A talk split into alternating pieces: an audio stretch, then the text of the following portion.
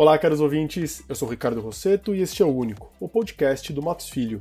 Neste episódio, vamos analisar as principais tendências nos dias do setor de tecnologia, debater as diferentes formas de se estruturar uma operação e identificar os pontos de atenção mais frequentes relacionados a temas de propriedade intelectual nessas aquisições. Durante a conversa, também abordaremos os riscos trabalhistas nessas operações. Para este bate-papo, convidamos as sócias Lisa Workman, das práticas de tecnologia e tributário, Camila Marques, de societário, Paulo Brancher, de propriedade intelectual e Domingos Fortunato, de trabalhista. Bom, Lisa, para iniciarmos nossa conversa, poderia nos explicar quais são as principais tendências nos dias de tecnologia e quais são as áreas mais procuradas? Claro, Ricardo. Bom, primeiro, prazer estar aqui com vocês hoje. É, acho que a gente tem visto que ao longo dessa pandemia a gente teve a tecnologia como grande protagonista, né? A gente passou por uma digitalização super necessária e, e em virtude desse isolamento social que a gente está vivendo ainda. E acho que o curioso foi a gente ver alguns movimentos que aconteceram na área de tecnologia, né? Então a gente viu as big techs diversificando cada vez mais, amadurecendo os produtos e, e mesmo um ambiente no qual os órgãos reguladores acabam abrindo oportunidades de inovação, né? Acho que quando a gente fala de investimentos em tecnologia, uh, a gente tem as fintechs e as insurtechs, que são as startups das áreas de uh, das áreas financeiras e das áreas de seguros, respectivamente, né? Elas sempre uh, acabam tomando um papel de destaque quando a gente fala de tendências em, em mercado de tecnologia, mas sem dúvida a gente viu um crescimento muito grande no segmento de health tech, né? Que são aquelas empresas que estão uh, relacionadas à área de saúde. Uh, a gente também viu um crescimento interessante uh, com relação às empresas de EdTech, né, e, e, que são aquelas que cuidam de publicidade, e acho que tudo isso acaba também demonstrando uh, um pouco dessa tendência que a gente está vivendo agora. Acho que a área de entretenimento foi uma área bem afetada também pela tecnologia, né, já que essa é a nossa forma de interagir atualmente. Então, acho que essas são as principais tendências que a gente viu aí no mercado de tecnologia. Legal, Lissa. E Camila, aproveitando essa introdução, quais são as estruturas mais comuns nessas operações envolvendo empresas de tecnologia? Bom, as estruturas elas variam de acordo com, com o estágio de, de desenvolvimento da, da empresa-alvo, né, e do apetite de risco e envolvimento do, do investidor no negócio, que vai acabar é, ditando se a transação vai ser um deal de equity, com a participação, né, aquisição de fato de uma participação acionária, ou uma transação de dívida, em que o investidor vai ficar é, detendo um crédito contra essa, essa sociedade-alvo. E aí, quando a gente fala de uma transação, por exemplo, de dívida, a gente mais comum é ver uh, operações de mútuo ou debentures, emissão de debentures, né? É, na maioria das vezes, que, com a possibilidade de conversão dessa, desse crédito em investimento, né? E, uh, começando aí nas operações de, de equity, a gente acaba vendo as operações mais, as transações mais tradicionais, né, de aquisição, de participação acionária, seja uma transação primária com aporte direto na companhia investida, ou uma transação secundária com a venda da participação detida pelos acionistas atuais. E aí tem também as operações de, uh, em que a gente vê a celebração de acordos de parceria, é, com a cessão de direitos no futuro de aquisição da participação acionária, ou direito de aquisição, de preferência na aquisição da tecnologia em si, ou mesmo a formação de joint ventures para o desenvolvimento conjunto de duas empresas para uma nova tecnologia. Mas aqui o que eu acho é, mais importante, na minha visão, é analisar essas diferentes alternativas, é, definindo a estrutura de acordo com o objetivo estratégico para a operação né, pensando aí nessa, nessa tecnologia principal da, da empresa-alvo, ou do que está se buscando para essa operação de M&A. E aí é claro que não dá para definir qualquer estrutura de M&A sem antes consultar um tributarista. E aí é por isso que eu pergunto para a Lissa qual que é a importância de analisar as diferentes formas de se estruturar uma operação de M&A. Legal, Camila, acho que você tocou em pontos super interessantes e realmente são modelos que a gente costuma ver com uma certa recorrência aqui quando a gente fala de investimentos em tecnologia. É, acho que a estruturação tributária, ela acaba tendo dois principais nortes, né, que são uh, a responsabilidade e a própria carga tributária. Então, acho que o primeiro ponto, quando a gente fala de estruturação desses deals de M&A, é importante a gente entender a responsabilidade do investidor quando ele está entrando nesses investimentos. Então, acho que as diferentes formas de uh, investir, que nem você colocou aqui, trazem papéis diferentes para o investidor, e isso é super relevante quando a gente fala de um deal de tecnologia, especialmente porque a gente está tratando de empresas que normalmente têm portes muito diferentes. E também quando a gente fala de carga tributária, e aí acho que a importância da estruturação é justamente entender como otimizar, né, e como que seria uh, a melhor forma de se concluir o negócio. E como você falou muito bem, eu acho que isso tem que ser visto muito caso a caso, né, não, não existe uma regra geral de como uh, encontrar eficiência em investimentos uh, no setor de tecnologia, mas é algo que a gente tem que sim ficar muito atento e prestar bastante atenção uh, em qual é a forma que a gente vai optar quando a gente está falando da estruturação dessas operações. Muito bem, seguindo com o nosso debate, eu gostaria de analisar temas relacionados à propriedade intelectual e por isso eu convido o nosso sócio Paulo Brancher. Paulo, quais riscos costumam ser os mais frequentes no momento da avaliação antes de uma aquisição? Bom, Ricardo, dá para dizer é, que tem as, as questões que são tradicionais do ponto de vista de propriedade intelectual, entender como é que a, a empresa cuida das suas marcas e, e, e, eventualmente, tem alguma tecnologia protegida, como patente. É, o fato é que, quando ainda é uma empresa é, no seus, no, no, no, na sua etapa inicial, por assim dizer, muito promissora, né? É, com produtos muito bons e com a, a, possibilidade de ser um gigante lá na frente, nesse momento a marca talvez ainda não seja o principal ativo que ela tem, então não necessariamente vai ser uma questão de risco, mas acho que é sempre importante ter é, em mente essa, essa, essa clareza se, se, se é um ativo bem é, gerido pela empresa target, né? Mas se o assunto é tecnologia, é claro que a gente vai falar de algoritmo, vai falar de programa de computador, e tem sempre questões que são muito importantes, né? principalmente é, quem é o proprietário do ativo principal aí do software que, que, que muitas vezes é o carro-chefe da tecnologia, né? Então, assim, o que, que a gente fala de, de propriedade? Basicamente dois aspectos, né? As empresas de tecnologia são muito dependentes de recursos humanos, né? De pessoas, de programadores. Então, é fundamental entender é, se está bem regulada essa questão do programador ceder, transferir ou reconhecer que a propriedade do software que ele desenvolve é da própria target, né, e, e não ter riscos aí de, de, propriedade compartilhada. E também no próprio conteúdo do software, né, entender em que medida é, a target desenvolveu sua tecnologia, por exemplo, com o uso de software livre, né, aquele software que ah, por vezes a gente está falando da licença reversa, que é uma licença que não é proprietária, que é uma licença é, que indica que se você usa, se você desenvolve, automaticamente você autoriza terceiros a se apropriar daquela tecnologia e utilizar também. Então, são pontos é, muito importantes para que ah, ah, quem faz a avaliação e quem olha os riscos vai poder entender melhor é, e até fazer um valuation mais, mais aproximado, né? Então, acho que em, em, em, breves linhas aqui, acho que esses seriam os principais pontos é, numa aquisição sobre o aspecto de propriedade intelectual. Elissa, para complementar esse ponto de vista, como que é o contexto brasileiro com relação às contingências tributárias? É, acho que o Paulo estava tratando de riscos, e aí não dá para a gente falar de riscos sem pensar em possíveis contingências tributárias, né? Acho que isso é sempre uma questão que surge, acho que aqui no Brasil a gente uh, tem uh, as contingências tributárias representando aí sempre a maior preocupação com relação ao investidor, mas ao mesmo tempo também é importante a gente ter em mente que a gente tem essa cultura de contencioso tributário, né? Então, é, não é algo muito atípico, acho que isso decorre do fato de que a nossa Constituição prevê ali muitas regras uh, do nosso sistema tributário, e com isso a gente acaba tendo muitas discussões que se arrastam por muito tempo.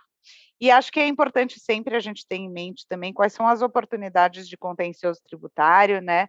Ter certeza que a empresa está monitorando as principais teses e que ela pode, de alguma forma, uh, questionar os pontos que são importantes.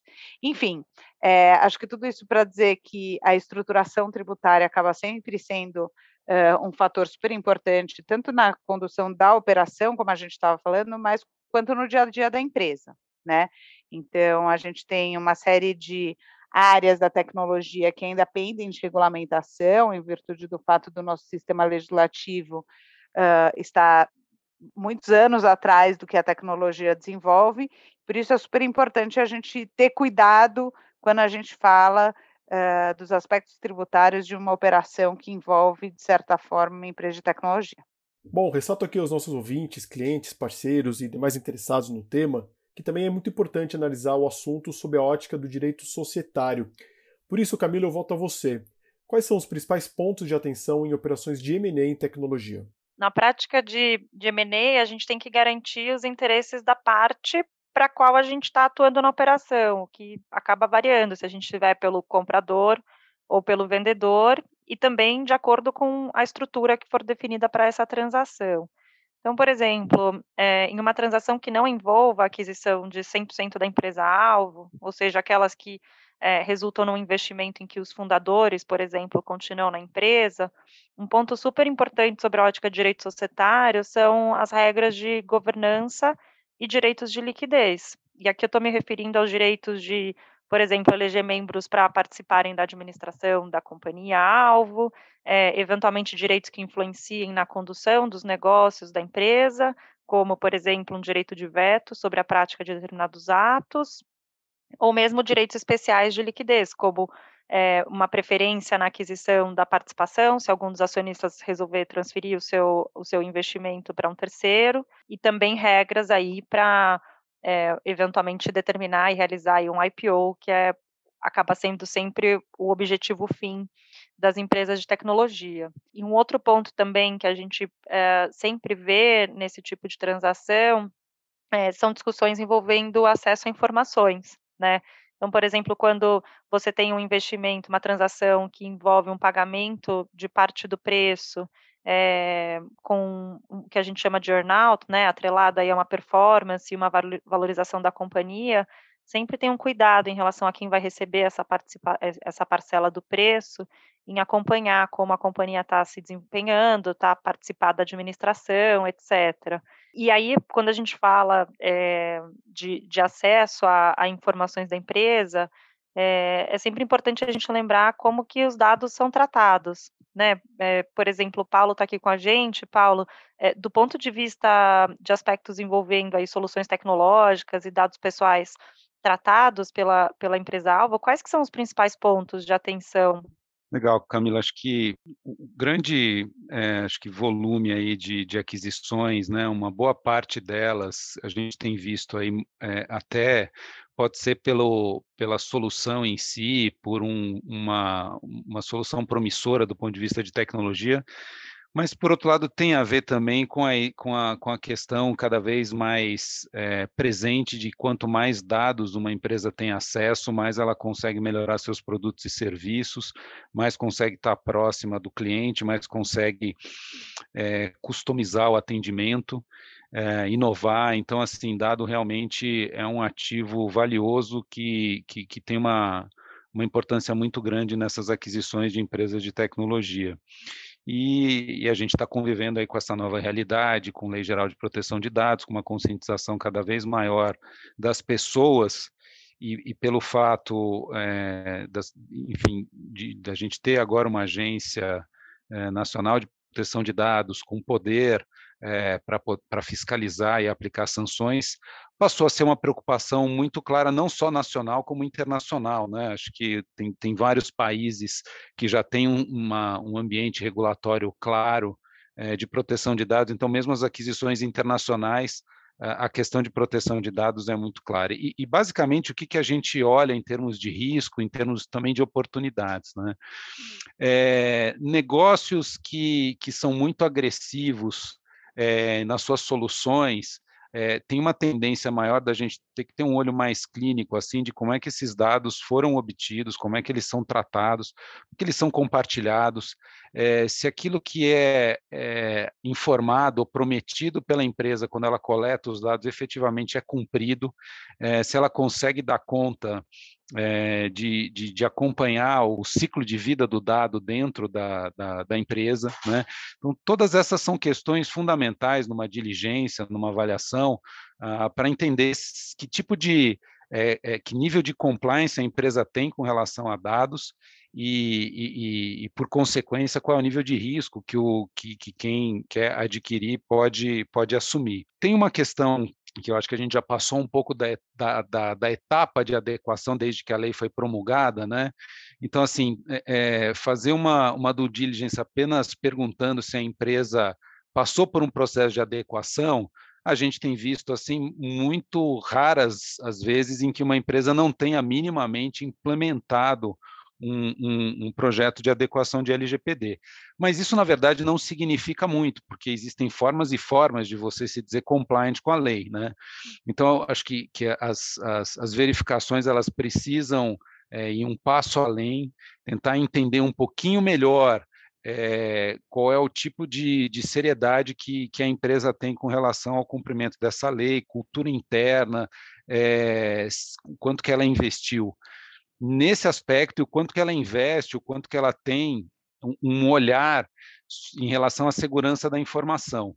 Porque ela pode ter um programa de compliance muito bom, porém, se a porta é, do fundo tiver aberta né, para invasores, ou se não, tiver, se não houver uma cultura de, de proteção de dados e privacidade, é, o risco de exposição e a incidentes de vazamento também não pode ser desconsiderado. Então, acho que todos são, é, são elementos é, mínimos fundamentais assim para entender o nível de maturidade é, da target com relação a isso e qual o tipo de risco que quem está interessado na aquisição está disposto a assumir. Ainda nesse tema dos deals de tecnologia, as empresas também devem se atentar a alguns pontos relacionados aos aspectos trabalhistas.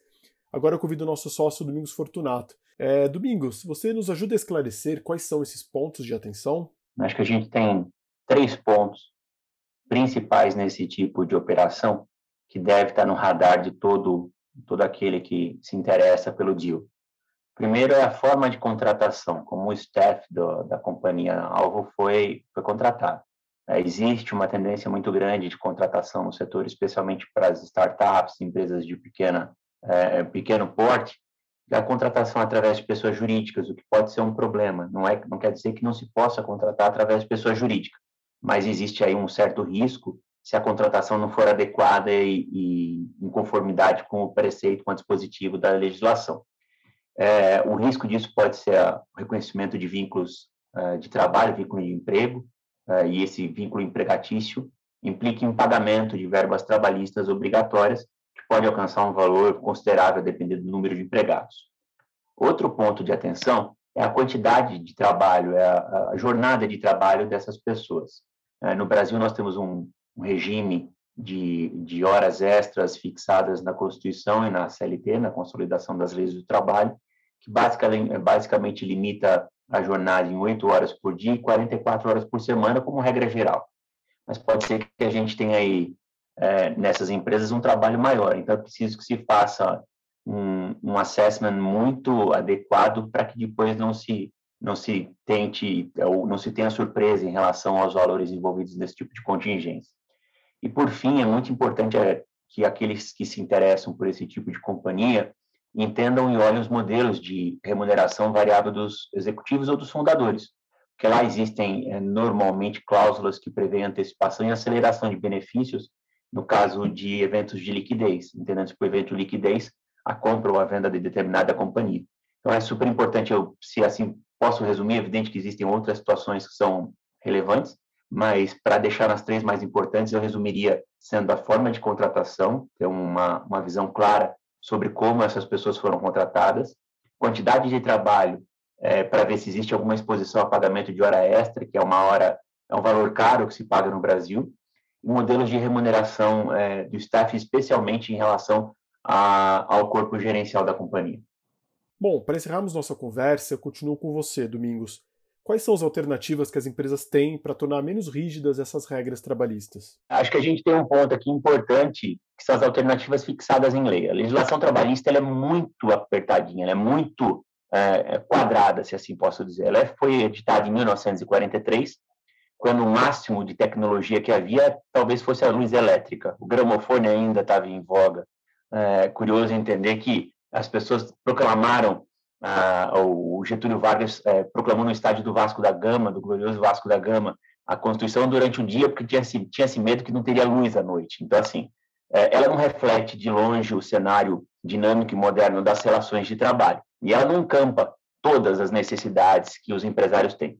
Mas ela traz algo muito significativo, que é a celebração de acordos coletivos de trabalho, que são é, acordos feitos entre a empresa e o sindicato dos empregados, ou ainda entre é, empresas, é, os sindicatos e os sindicatos, os sindicatos de empresas os sindicatos de empregadores, aí se chama convenção, mas é muito importante se dar atenção para os acordos coletivos, onde é, se consegue, através de negociação, a flexibilização de algumas situações em conformidade com o previsto na própria legislação. Essa questão de jornada, por exemplo, é bastante relevante, mas pode-se conseguir algum tipo de, de margem de manobra para que a empresa consiga através da extensão, de compensação, uma série de outras medidas, ter uma maior flexibilidade nesse tipo de, de operação e de manutenção da, da própria operação num pós-deal. É, finalmente, eu acho que o mais importante também é olhar num pós-deal e durante o deal é como resolver os problemas e através de acordos coletivos de trabalho é, a gente consegue, na maioria das vezes, é, se não resolver o problema por todo, é, endereçá-lo de uma forma que se torne absolutamente gerenciável. Caros ouvintes, muito obrigado pela sua audiência. Lembrando que você encontra mais notícias e análises jurídicas relevantes para o seu negócio no Único, o nosso portal de notícias. O endereço é matosfilho.com.br/único. E siga também nas nossas redes sociais. Até a próxima!